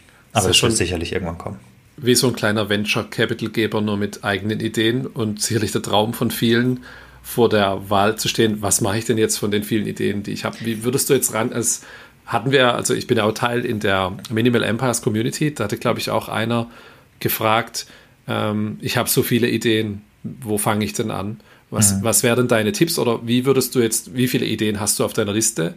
Und wie würdest du die jetzt, also du brauchst ja jetzt die nicht teasern oder sowas, aber wie würdest du die wie würdest du das herangehen? Also Parkett hat für dich ja ein konkretes Problem gelöst und dann ist man auch gleich intrinsisch ganz anders motiviert, es zu lösen. Muss es für dich dann wieder sowas sein? Jetzt äh, wird äh, deine Tochter größer, die hat vielleicht dann, Tonis gibt es jetzt schon, haben wir gehört. Ähm, oder wie würdest du rangehen bei deiner Liste, um zu filtern, wo stecke ich jetzt die Zeit rein, wo ich auch wirklich dranbleibe? Das ist ein sehr guter Punkt. Also ich glaube schon, dass die, die ähm, ich nenne es mal, Phasen im Leben, die man hat, sehr beeinflussen, welche Idee man angeht. Und es kann nochmal zusätzlichen Motivationsschub geben, einfach weil man ein aktuelles Problem von sich löst. Geht aber vorbei. Passendes Beispiel sind Hochzeiten. Jeder, der eine Hochzeit plant, will dann irgendein Startup in Hochzeit äh, ähm, starten. Ähm, aber das ist ein sehr gutes Business. Schöne Grüße an Philipp, falls du zuhörst. ähm, das, äh, das ist so ein also wie würde ich empfehlen, dass man rangeht? Ich persönlich mache es nicht davon abhängig, aber natürlich gibt so, geben so Phasen noch mehr Ideen ähm, und vielleicht auch die, den Push sozusagen damit jetzt zu starten. Ähm, mir geht es darum, ich gucke mir eher an, wie schnell kriege ich es validiert. Also im Idealfall kriege ich es validiert, bevor ich überhaupt die, die Hauptarbeit mache, sagen wir mal das Programmieren oder das Schreiben oder was auch immer die Hauptarbeit ist. Ähm, und wenn ich das schaffe, dann dann habe ich genug Grund, da, da hinterher zu sein und so. Und, und was natürlich auch wichtig ist, wenn man viele Ideen hat und, und wenig Zeit, was man in dem Fall dann immer hat, was macht mir jeden Tag Bock, dran zu arbeiten? Und es sind halt bei mir zwei oder drei Sachen, dann habe ich ein bisschen Abwechslung. Ähm, aber wenn ich jetzt ein neues Business habe, sagen wir mal ein Newsletter, wo ich sage, okay, ich hätte richtig Bock, ein Newsletter zu bauen, aber ich weiß genau, wenn ich jetzt jede Woche zum Beispiel einmal die Woche einen Newsletter schreiben müsste, dieser Tag, an dem ich das schreiben müsste, wird mir hart auf den Sack gehen, weil ich habe das schon mal probiert und es wird, mir richtig, es wird mich richtig nerven. Also füge ich diese, diesen Ballast jetzt einfach nicht meinem Alltag hinzu mhm. und lasse es einfach bleiben. Und ähm, guck dann eher nach den Sachen, die mir richtig Spaß machen, auch wenn sie vielleicht nicht so profitabel sind wie, wie eins der anderen Businesses. Zum Beispiel Geoman ist sehr, sehr, sehr viel profitabler als Parkett. Wenn ich das, wenn ich mich nur darauf konzentrieren würde, bin ich mir sicher, finanziell äh, wäre äh, das sehr viel erfolgreicher.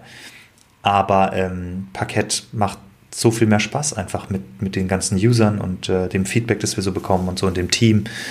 Das, ähm, ja, deswegen stecke ich da meine, die meiste Zeit rein. Wie groß ist das Team jetzt heute eigentlich? Zwölf Köpfe oder elf Köpfe, aber nicht alle Vollzeit. Das heißt, die sind selber Teilzeit angestellt und haben einen Vollzeitjob und gründen bei dir dann mit, oder? Also, also bei mir sind sie teils, also, also wir haben, wir haben Vollzeitmitarbeiter, wir haben Teilzeitmitarbeiter. Mhm. Ähm, was man definitiv sagen kann, dass ich ähm, natürlich Leute attracte, die es ähnlich machen wie ich, die mhm. äh, nebenher was gründen. Das heißt, wir haben, wir haben einige Mitarbeiter, die arbeiten drei oder vier Tage bei uns und haben nebenher ein eigenes Business, cool. das sie aufziehen. Und ähm, darüber sprechen wir auch ab und zu und dann guckt man sich mal ein bisschen was ab oder ähm, shared ein bisschen oder teilt, wie auch immer. Ähm, und das, ich finde es mega an sich. Also das, wir ermöglichen bei Parkett, oder ich sag's mal andersrum, was zu gründen und Bootstrappen und nach eigenen Terms ein Unternehmen aufzubauen, ermöglicht für einen Gründer extrem viele Freiheiten. Also die kann man sich als Angestellter fast gar nicht vorstellen, wie das das eigene Leben verändern kann, wenn man das richtig aufbaut und den, den Alltag. Äh, dass man den einfach so gestalten kann, wie man wie man es möchte, auf eine ganz andere Weise. Und ich wollte das Gleiche den Mitarbeitern ermöglichen äh, von Parkett. Das heißt, das ist alles remote, es ist komplett async, es gibt keine Bürozeiten oder whatever. Natürlich pendelt sich das so ein bisschen ein, aber wenn dann mal das Kind krank ist, ja, dann kümmerst du dich halt ums Kind und arbeitest halt heute Abend oder holst es morgen nach oder nächste Woche oder was auch immer. Also die Flexibilität haben alle Mitarbeiter, was perfekt ist, um auch was Eigenes zu starten. Und wenn dann mal das eigene Projekt in der Woche Priorität hat, weil es da abgeht, dann bin ich der Letzte, der da was dagegen hat, dann klatsche ich eher und sage, okay, übernimm den Scheiß. an der Seitenlinie und feuerst an. Genau, und wir verschieben, was wir bei Parkett machen müssen und machen das nächste Woche und dann geben wir da Vollgas. Und das, man sieht es, dass es, ich zumindest habe das Gefühl, die Mitarbeiter wissen es zu schätzen. Bei Parkett geht es kräftig voran, wir sind schnell, wir sind produktiv, ähm, wir kommunizieren gut, wir viben gut und ähm, gleichzeitig die Projekte der einzelnen Mitarbeiter sind auch erfolgreich. Von dem her, was Besseres könnte ich mir nicht vorstellen, ehrlich gesagt. Ich finde es mega. Was denkst du, bis zu welcher Größe du das so durchziehen kannst? Also jetzt sind es elf, dann, wenn es dann nächste Stufe 20, 30, 50 werden und man muss dann Prozesse einführen oder würdest du versuchen, dass es gar nicht arg viel größer wird? Hast du da schon eine Vision? Hm, keine Vision. Es, es wäre natürlich ein sehr starkes Luxusproblem, wenn ich mal 50 Mitarbeiter hätte und, und dann, also aktuell ist das für mich eher so schön wär's. Weißt du, wir wachsen langsam und ähm, oder also, nicht langsam an sich, aber wir sind halt bootstrapped. Also ich kann nicht mit, ich habe nicht Millionen auf dem Konto und kann jetzt 20 Leute einstellen, sondern ich kann nur einstellen, wenn der Umsatz entsprechend gewachsen ist. Das heißt, meine aktuelle Challenge ist oder meine aktuelle Sorge oder Ziel ist, dass in, einer, in, in dem Bärenmarkt, in dem wir aktuell sind, dass wir den positiv überstehen, im Sinne von wir wachsen, obwohl der Markt runtergeht und obwohl die Anlegerzahl in Deutschland sich reduziert. Äh, weil halt die ganzen äh, Leute, die während Covid gestartet haben und so, da fallen halt ganz viele jetzt wieder raus und hören auf anzulegen. Wenn wir das positiv durchstehen, dann gehen wir mit, mit dem Rückenwind hoffentlich in, die nächste, ähm, in den nächsten ähm, Bullmarkt rein. Ähm, und dann wird es uns gut gehen. Also mir geht es darum, ein nachhaltiges und profitables Business aufzubauen. Mhm. Nicht, ich habe kein Größenziel. Solange es pro profitabel ist, ist ja alles gut. Dann leben wir alle ein gutes Leben und, äh, und es ist in Ordnung. Ähm, und wenn es dann größer wird, klar, dann können wir coolere Sachen, coolere Projekte umsetzen und so. Das wäre alles cool. Aber die, sagen wir mal, wenn wir dort sind, dann kann ich die Probleme lösen. Und dass Prozesse eingeführt werden, ist was Gutes, solange man die nicht, solange, solange der Satz nicht fällt, wir machen das so, weil es immer so war. Der, der, den darf, der darf halt nicht fallen, sondern geht's besser, okay, dann ändern wir es. Und das machen wir selbstverständlich. Und ich habe bei Stripe gesehen, dass es auch in einer Firmengröße von 5000 Mitarbeitern noch funktioniert. Ähm, es ist zwar, ich bin sehr beeindruckt, was die Gründer da geschafft haben. Ich weiß nicht, ob ich das schaffen würde mit 500 Mitarbeitern, aber ähm, ist es definitiv das Ziel, ja, dass man die Agilität aufrecht erhält, egal wie viele Mitarbeiter man hat. Spannend. Sind die Stripe-Gründer denn Parkett-Nutzer? die, sind, die legen nicht in Deutschland an. Äh, Kommt dann noch, ja. Ja, die legen nicht in Deutschland an, aber einige äh, Stripe-Mitarbeiter Stripe sind definitiv Parkettnutzer, ja. Sehr cool. Jetzt ähm, hast du das Thema ähm, resilientes Unternehmen ein bisschen angesprochen und Bootstrapping.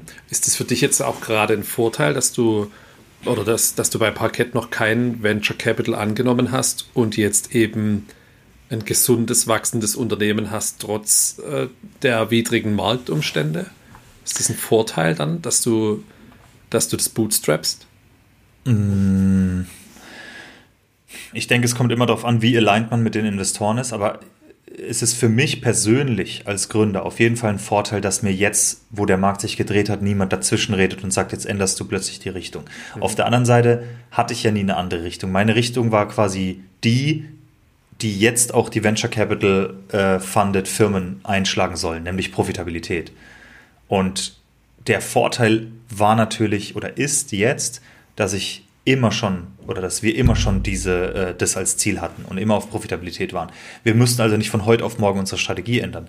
Wenn Venture-Funded Firmen haben berechtigterweise, also völlig verständlich eine andere Agenda, nämlich wachsen so schnell wie es geht, Gewinne sind egal. Ähm, oder Profitabilität ist egal. Mhm. Und das hat sich halt jetzt geändert, was für die natürlich sehr, sehr schwer ist. Und das will ich nicht, dass externe ähm, Leute sozusagen, ja, externe Faktoren, Investoren plötzlich auf der Matte stehen, weil sich entweder bei ihnen was geändert hat in der Wahrnehmung oder auch im Gesamtmarkt und dann sagen, das muss jetzt anders laufen und ich habe keine Wahl. Dann, dann fühle ich mich wie ein Angestellter und dafür habe ich nicht gegründet.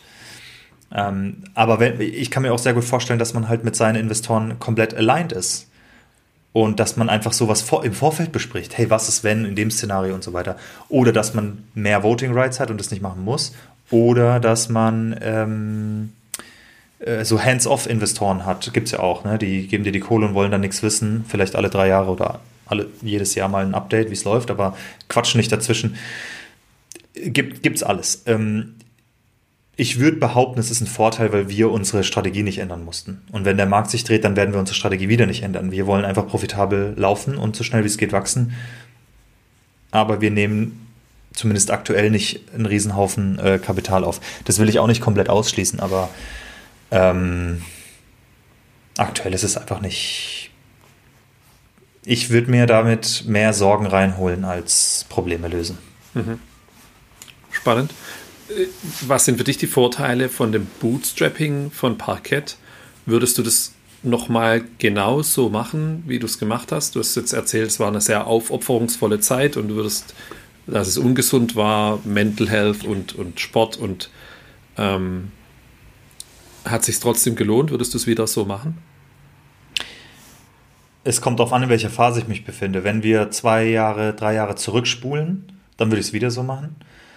Aber wenn ich es jetzt anfangen würde, mit quasi jetzigem Kenntnisstand und ähm, gegebenenfalls ein bisschen andere, ich will nicht sagen Mittel, aber ja doch, Geoman hat sich halt ein bisschen weiterentwickelt. Also ich könnte heute ähm, meinen Lebensunterhalt finanzieren ohne,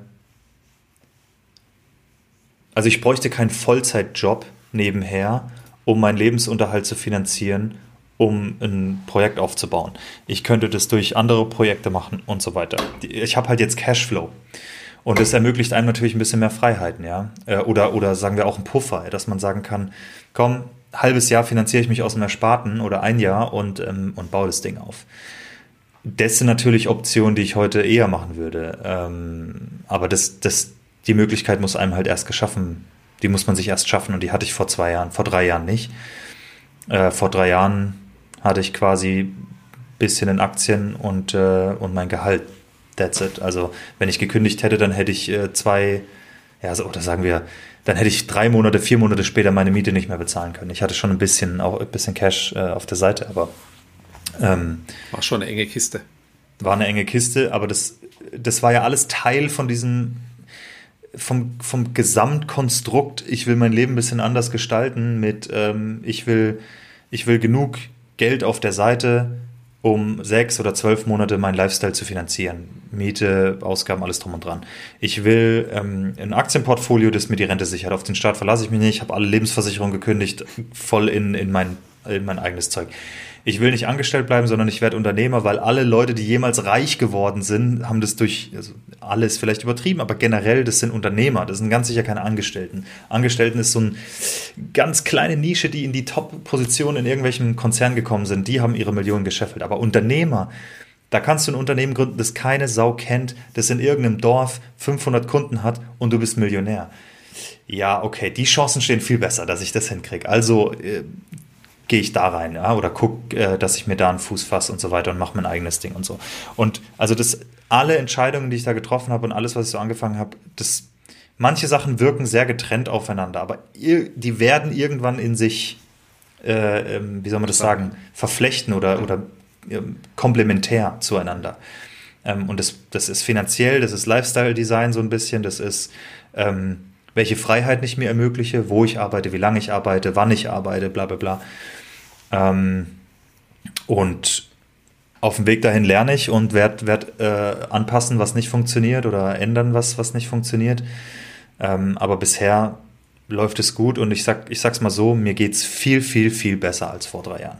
Ich bin gesünder, ich mache wieder Sport, ich habe viel Zeit für meine Family und für meine Freunde, ich habe ähm, Projekte und Businesses, die gut, die gut laufen, tolle Kunden, tolle Produkte, bin stolz drauf auf das, was ich mache und also war bisher, waren bisher auf jeden Fall die richtigen Entscheidungen, habe ich das Gefühl.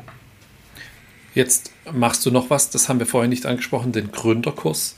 Du möchtest äh, ja auch weitergeben deine Learnings, das machst du auf YouTube ja schon länger, aber auch die ganzen Stolpersteine bei der Gründung in Deutschland, vor allem wenn man sie nebenher macht, ähm, kannst du dazu noch was sagen, was deine Motivation ist? Also wir verlinken, ich verlinke das natürlich dann auch.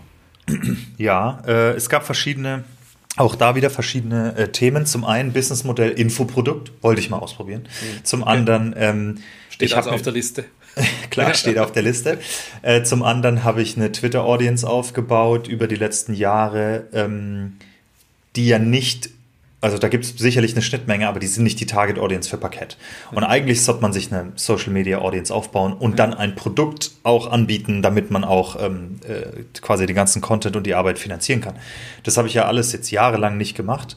Und ähm, dann habe ich, ich habe drei Firmen jetzt gegründet in relativ kurzer Zeit und einfach gemerkt, dieser Gründerprozess für Kapitalgesellschaften ist einfach bläh. Und ich bin über so viele Sachen gestolpert und wusste viele Sachen nicht und krieg immer die gleichen Fragen auf Twitter. Und äh, dann habe ich gesagt, okay, ähm, ich schreibe das Zeug alles runter. Ich schreibe runter, wie ähm, zu wem muss ich als erstes? Zum Notar oder was? Wann brauche ich ein Geschäftskonto? Brauche ich überhaupt eins? Wann brauche ich eine Kapitalgesellschaft? Mit wie viel Euro soll ich gründen? GmbH oder UG? Was sind Vor- und Nachteile? Wo finde ich einen Anwalt? Wo finde ich einen Steuerberater? Brauche ich einen Steuerberater? Ähm, wenn ich gegründet habe, wo bin ich dann überall Mitglied? IHK und dies und das. Dann kommen die Scam-Briefe nach Hause, wo ich fast 800 Euro losgeworden wäre, weil ich nicht wusste, dass die mich verarschen und so. Wo, wo, wo einfach, wo einfach dann steht, pass auf, das musst du jetzt machen, das kommt danach, erwarte das und wenn dir so und sowas angedreht wird, das ist Quatsch und so weiter. Ne? Einfach ein bisschen Erwartungshaltung, Step, für, äh, Step by Step. Habe ich gedacht, das schreibe ich runter und ähm, dann verlange ich einfach Geld dafür. Dann habe ich mein Infoprodukt, dann habe ich mein Produkt, das ich an meine Audience geben kann und ich konnte äh, ein Problem lösen, das ich selber hatte, im Idealfall auch für andere Gründer. Das ist der Gründerkurs sozusagen. Und ähm, Teil meiner Validierung war, dass ich gesagt habe, hey, ich mache den du kannst ihn vorbestellen für 50% off. Das haben einige Leute gemacht und dann habe ich angefangen ihn zu schreiben. Der ist jetzt zu 90% fertig. Und jeder, der ihn kauft, hat auch schon Zugriff. Der ist auch quasi in der Minimal Empires Community, kann man, findet man den dann auch. Dann wird man freigeschaltet, wenn man den kauft. Und ähm, äh, also der kann jetzt schon durchgegangen werden. Was ich jetzt über Weihnachten mache, weil da äh, ist es bei Parkett auch ein bisschen ruhiger, da habe ich ein bisschen mehr Kopf. Da poliere ich ihn, da mache ich ihn einmal fertig und im Januar mache ich dann diesen Discount weg und dann ist er, ist er normal verfügbar. Ähm, aber der war jetzt schon viele Monate, ist er, steht er quasi bei 90 Prozent sozusagen. Wie hast du es geschafft, das Infoprodukt zu schreiben? Neben, also das, das ist jetzt auch eine persönliche Frage.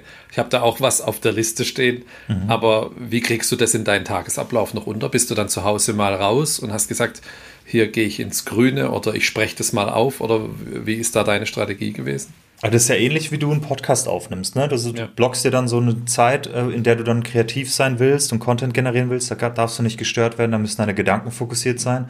Und so ist es bei mir auch. Ich habe mir im Kalender quasi gesagt, so an dem Tag arbeite ich an dem Kurs. Und dann habe ich Parkett rausgeblockt, dann habe ich Geoman rausgeblockt und alles andere und äh, habe gesagt, ich schreibe an dem Kurs und ob ich da daheim am Rechner bin oder woanders ist, ist dann relativ egal, ähm, solange ich fokussiert äh, daran arbeiten kann. Und das Schöne an einem Infoprodukt ist ja, wie in einem Buch oder einer CD oder einem Podcast oder was auch immer es ist, du steckst die Arbeit einmal rein und dein Einkommen kann sehr viel, also das kann sich zweimal verkaufen, dann ist blöd, aber das kann sich halt auch millionenfach verkaufen, dann ist sehr, sehr geil. Mhm. Und so skaliert sich dein, ich nenne es mal, äh, dein Stundensatz sozusagen, den du aufgewendet hast, ähm, ähm, skaliert sich dadurch und du musst in Anführungsstrichen nur noch Marketing machen, nur noch verkaufen. Das ist natürlich auch noch Aufwand, aber von dem her kann das attraktiv sein. Üblicherweise ist es nicht bei dem Großteil von Künstlern, Autoren und Musikern und so, wo man das macht. Aber wie gesagt, auch das wollte ich einmal ausprobieren. Aber insgesamt würde ich sagen, dauert so ein Kurs zu schreiben dann eine Woche oder so. Du kannst auch Daniel Vassallo nehmen da, der Vorzeige-Bootstrapper, ja. äh, ähm, dem sein genau, dem sein dem sein Twitter-Kurs war ja genauso. Der hat sich mhm. da drei Stunden hingehockt, hat einfach an einem Stück runtergehauen in eine Videokamera, ähm, wie er eine Twitter-Audience aufgebaut hat und dann hat er das für 40, 50 Dollar Kurs verkauft. Extrem hoher äh, Return on Invest, weil das einfach viele Leute gekauft haben und er hat quasi drei Stunden dafür verwendet plus ein bisschen Admin drumherum. Ja, spannend. Ähm, das verlinke ich auf jeden Fall auch, weil ein Fan vom Daniel bin ich auch und in seiner Community ist schon sehr inspirierend, was er da, was er da macht und wie er eben ja, äh, verschiedene kleine Wetten launcht, ohne zu wissen, ob sie Erfolg haben. Ne? Das ist auch ja. eine interessante Strategie. Bei ihm hat es SaaS ja nicht so geklappt, jetzt im Vergleich ja. zu dir dann. Ähm, und das ist ja das Geheimnis, ne? man muss eben ein paar Wetten machen und je mehr man macht, desto mehr fordert man sein Glück heraus ich glaube, also das ist nur eine externe Einschätzung, aber ich habe das Gefühl, er ist auch nicht so der Long-Term-Typ auf einem Projekt. Also alles, was er bisher gemacht hat, die ganzen Infoprodukte und so, die haben alle so einen begrenzten Scope. Und nur das SaaS-Produkt hat diesen, das ist ja nie fertig. Hm. Und da struggelt er hart damit. Ähm, deswegen, ich habe einfach das Gefühl, er ist nicht der Typ für ein SaaS. Ist aber nur eine externe Einschätzung. Ich hm. kenne ihn nicht. Ich, also ich bin auch in der Community und ähm, äh, er ist sehr inspirierend, auch ein bisschen Vorbild. Ich lerne sehr viel von ihm. Äh, deswegen, das ist nur eine, nur eine externe Einschätzung, ja, wo, wo ich das Gefühl habe, der ist einfach viel, viel stärker in den Infoprodukten. Ich würde ich würd zum Beispiel sagen, ich bin da, da nicht so stark. Also der hat ja eine riesen Audience aufgebaut und so. Ich sehe meine Stärke eher in ähm, User Interfaces, SaaS, Usability, solche Sachen. Ich würde am liebsten ganz viele hässliche Prozesse in, in schön machen. Egal wie langweilig diese Prozesse sind. Egal ob die vom Krankenhaus sind oder von, einem, von, einer, von einer Behörde oder so. Oder von einem Enterprise. Das ist so mein Ding. Produktivität. Cool. Weißt du noch, welches der erste Artikel war, den du auf Medium geschrieben hast? Boah. Nee. Irgendwas mit Car2Go? Keine nee. Ahnung. Äh, wenn ich mich, wenn ich es richtig gefunden habe, war es uh, I did eight things before uh, everyone should do before 8 a.m. was? Kann mich gar nicht erinnern an so einen Artikel, ja. so eine Morning Routine oder was? Ja, machst du das noch? Oder kannst du, wenn du nicht während dich dran, machst du noch eine, also du hast vorhin auch schon erwähnt, dass du teils um sechs aufgestanden bist, um zu coden. Das ist heute aus deinem Leben verschwunden, nehme ich an, oder? Hast du so Produktivitätsphasen noch, dass du sagst, ich stehe um sechs auf, da habe ich meine Ruhe? Ähm, ich glaube, ich hatte dir mal das Video geschickt vom Casey Neistat, wo er hier mit den mhm. Navy SEALs unterwegs war und der ihm gesagt hat, hier, warum die Navy SEALs so diszipliniert sind. Ja, die stehen halt morgens auf und dann zeigt der Casey, was er alles in den ersten zwei Stunden macht, bevor die Familie halt aufwacht oder die ja. Welt aufwacht. Ähm, ja, das ist crazy, was er da macht. Aber also ich habe in der ganzen Phase, äh, also seit 2018 hat so diese Phase angefangen, wie gesagt, wo ich Finanzen, alles drum und dran, wo ich mich so ein bisschen optimieren wollte. Ähm, auch karrieremäßig und alles drum und dran. Da, da ging es sehr viel um Persönlichkeitsentwicklung. Ja? Ganz viele Bücher gelesen, Sachen ausprobiert. Und da ist auch diese Morning Routine entstanden, wo dieser Blogpost herkommt. Und das habe ich da auch gemacht. Also da habe ich meditiert, da habe ich Sport gemacht morgens, da habe ich ähm, also Cold Shower habe ich nicht gemacht, aber äh, was auch immer. Ich habe ich hab mir meine Ziele angeschaut und so ähm, und die To-Do-List quasi gemacht und immer darauf geachtet, dass ich jeden Tag sozusagen Schritte in die Ziele, in die Richtung der Ziele mache, damit ich nicht ziellos durchs Leben gehe, sondern wirklich aktiv darauf Schritte mache. Das, das kann ich auch noch empfehlen. Aber ähm, die Morning Routine mache ich nicht mehr so, vor allem während der letzten zwei Jahre, wo ich äh, da Parkett gehabt, da war alles aus dem Fenster mit kleinem Kind, die haben morgens auch eine andere Agenda. Also da ist nicht so, dass man da irgendwie morgens zwei Stunden plötzlich für sich hat. Aber jetzt, also seit ich ähm, quasi bei, bei Stripe raus bin, habe ich wieder eine Morgenroutine, die sieht halt ein bisschen anders aus. Jetzt stehe ich auf um sieben ungefähr, ja, plus minus. Also ich stehe auf, wenn die Kleine aufwacht. Ja. Dann habe ich erstmal den Morgen mit ihr. Ähm, sie, also mache ihr was zu essen, äh, ziehe sie an, wechsle die Windel, bla bla bla. Und dann, ich ziehe mir Sportklamotten an und dann jogge ich sie quasi in die Kita. Und auf dem Rückweg gehe ich direkt ins, ins Fitnessstudio und dann mache ich Sport.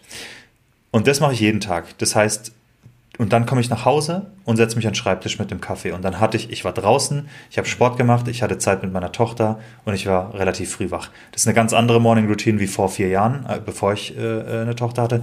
Aber mir geht's so, so gut damit. Das ist so ein geiler Start in den Tag. Ich hätte auch nie gedacht, dass ich regelmäßig ins Gym gehe mal oder äh, kann oder dass ich morgens Sport mache, was mhm. einfach hardcore ist. Aber ähm, ich bin in der Routine drin und es funktioniert und ich bin sehr froh, dass es, dass es funktioniert und dass es geht.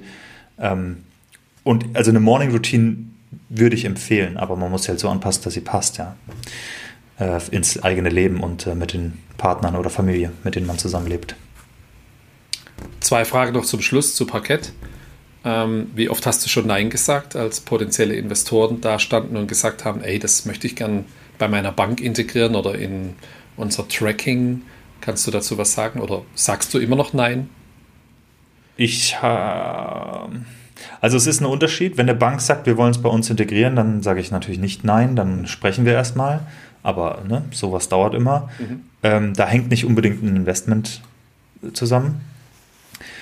Ähm, zu Investoren habe ich, also Anfragen, ich kann sie nicht zählen, aber, also ich habe sie nicht gezählt, aber 50 oder so waren das schon. Vor allem als die Artikel halt rausgekommen sind, gab es sehr viele Anfragen. Das, ich will nicht mal sagen, dass das alles in einem Letter of Intent oder Investment geendet hätte. Deswegen, ich will nicht sagen, 50 Investoren waren interessiert, in Parkett zu investieren. Keine Ahnung. Aber ich habe einen ganzen Haufen LinkedIn-Anfragen bekommen von sehr bekannten Investoren, Angels, von äh, Venture Capital Firmen, von Venture Arms, von Banken und, und, und, und, und. Und mit manchen habe ich gesprochen, weil ich es interessant finde. Auch jetzt spreche ich mehr ähm, mit solchen Leuten, weil ich offener bin dem Thema gegenüber und vor allem, weil ich mentale Kapazität dafür habe, was mhm. ich am Anfang einfach nicht hatte. Am Anfang war das für mich eine Ablenkung. Da habe ich einfach allen Nein gesagt. Ich habe einfach auf jede LinkedIn-Nachricht habe ich gesagt, nee, sorry, aktuell nicht. Ich bin Lass am, mich in Ruhe, ich will coden. Ich bin am Hasseln hier. Ich ja. habe hab keine Zeit für, für solche Gespräche. Ähm, weil, weißt du, die erste Frage ist ja, hast du ein Pitch-Deck? Nee, habe ich nicht. Und ich mache jetzt auch keins. Ich programmiere jetzt hier. ähm, deswegen das war für mich Ablenkung. Ich habe immer noch kein Pitch-Deck, aber ich bin, und das sage ich auch immer, aber ich bin trotzdem äh, offener, äh, da mit Leuten zu sprechen, weil da lerne ich ja auch einen Haufen. Die haben viel mehr Startups gesehen als ich und ich will wissen, worauf gucken die, was ist denen wichtig, welche KPIs wollen die wissen und ähm, wie sehen die den Markt und die Konkurrenz und so. Da lerne ich schon sehr viel und deswegen, ich mag die Gespräche und wenn man da einen potenziellen Partner für jetzt oder später findet, äh, mit dem man was aufziehen kann oder arbeiten kann, umso besser. Und da, dagegen will ich mich auch gar nicht verschließen. Nur wenn ich Heads down, Full Focus äh, und keine freie Minute habe für irgendwas, dann sage ich zu den Dingern Nein. Also generell, glaube ich, muss man als Bootstrapper sehr viel Nein sagen. Nicht nur zu Investments, sondern auch zu Ablenkungen, zu neuen Projekten, zu ähm, Produkten, die man im, im, gleichen Unternehmen bauen kann und so. Man muss sehr viel Nein sagen. Fokus ist ganz wichtig. Fokus und Disziplin. Schön. Ja. Ähm, wo geht die Reise für Parkett hin? Kannst du zu den upcoming Features was sagen? Wie sieht die Produktvision aus? Du, du hattest damals, glaube ich, irgendwo erwähnt, äh, eins der Geheimnisse war früher die Konzentration auf die Nische. Ja. Ähm, jetzt wird es immer breiter, was Portfolio, Importer, was kann ich dann noch alles mitpflegen? Ich glaube, jetzt sind Kryptosachen drin, vielleicht kommen mal Immobilien rein, gibt es, glaube ich, den Vorschlag. Ähm, wo geht die Reise hin? Und ähm, Kannst du dazu was sagen? Klar, also das Ziel ist definitiv am Ende soll, soll dein ganzes Vermögen abgedeckt werden. Das ist das eine, die eine Dimension, in die sich erweitert. Wir haben mit Aktien angefangen, jetzt sind es halt ETFs, Krypto, Cash. Äh, Leute bilden P2P ab, aber wir wollen, dass deine Immobilie da drin ist und deine Uhr und dein Porsche und was auch immer. Also alles ähm, soll, soll drin abbildbar sein. Äh, natürlich soll das Portfolio-Tracking an sich noch sehr viele Features bekommen, aber ähm, wir werden auch, oder sind jetzt schon immer mehr Richtung B2B. Da ist jetzt noch nichts irgendwie offiziell oder sonst was, aber da, da wird es definitiv hingehen. Ähm, vielleicht eine offenere API, dass man Dinge drumherum bauen kann. Und ähm, gegebenenfalls, also B2B ist auch ein weites Feld, ne? das kann von Family Office über White Label äh, gehen, Family Office User bis zu White Label für Banken oder sowas. Ähm, dann gibt es natürlich noch die Dimension Geografie, das heißt Internationalisierung, dass wir sagen, wir gehen in den europäisch, europäischen Markt komplett und nicht nur Dach. Ähm, und dann gibt es weitere Produkte für die gleiche Audience. Ne? Also wir haben deutsche Anleger, die wollen ihr Portfolio tracken, aber die wollen vielleicht noch ein paar andere Sachen machen, die wir ihnen bieten können. Und ähm, dann kann es noch in mehrere Produkte gehen.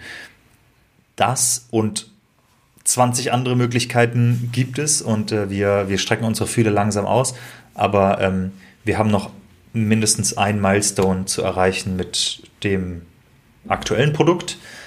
Ähm, und wenn wir das erreicht haben, zumindest das, das habe ich mir so selbst gesetzt, wenn wir das erreicht haben, erst dann erlaube ich mir, ähm, dass wir unseren Fokus einen Ticken abspalten und vielleicht das zweite Produkt launchen oder eine Expansion machen oder was auch immer. Sehr cool. Ich drücke dir die Daumen. Ähm, vielen Dank somit für die sehr inspirierende, ähm, beeindruckende Geschichte, vor allem die letzten drei intensive Jahre und auch, dass du diese hier äh, so offen teilst, ist ja auch nicht selbstverständlich. Ähm, hat mich sehr gefreut. Danke für deine Zeit und dir einen schönen Tag. Mich auch. Danke für die Einladung und deinen Support, Andy. Alles klar. Schön Mach's gut. Dabei. Ciao. Ciao. Das war auch schon Folge 3 von Happy Bootstrapping. Vielen Dank, dass du es bis hierhin geschafft hast.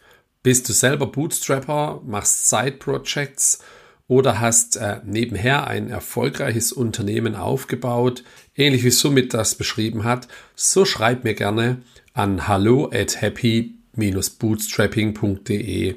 Ansonsten freue ich mich auch über Feedback und Vorschläge für die nächsten Folgen. Vielen Dank und bis bald